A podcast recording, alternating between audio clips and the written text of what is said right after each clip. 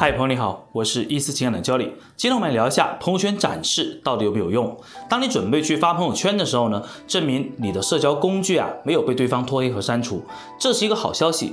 从某种意义上来说呢，对方并不讨厌你，只是真的觉得你们俩不合适了而已。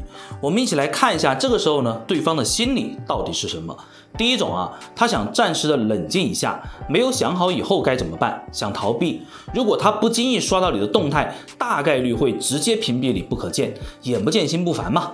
那么你将失去唯一的展示媒介。所以在这种状态下呢，解决导致你们俩产生矛盾的根源性问题，是你最优先级的目标。第二种，已经对你失望了，不想和你有任何的感情瓜葛，但是不反感你。那么这个时候呢，你发任何东西都触动不了他感性的神经，有可能你发的一句话呢，把自己感动的要死啊，他却觉得你在无病呻吟。那么这种状态下，你的优先级目标应该是去刷存在感呐。第三种啊，一时的冲动闹的分手，那么现在对方正在气头上，这个时候发的内容呢就很重要了。如果你发是那种装神弄鬼的展示面啊，他会觉得原来没有他你还过得这么好，拖黑删除你的概率呢会非常非常大啊。这种情况下，你的优先级目标呢就应该是先缓和关系，想办法让对方冷静下来再说。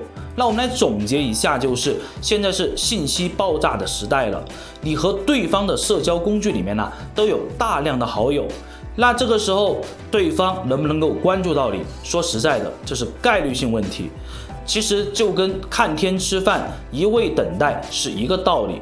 既然你要去挽回对方，就要把主动权牢牢地把握在自己的手上。如果你也有遇到类似的情况呢，欢迎你给我私信，我们可以一起来探讨一下。今天这期节目就到这里，我们下期再见，拜拜。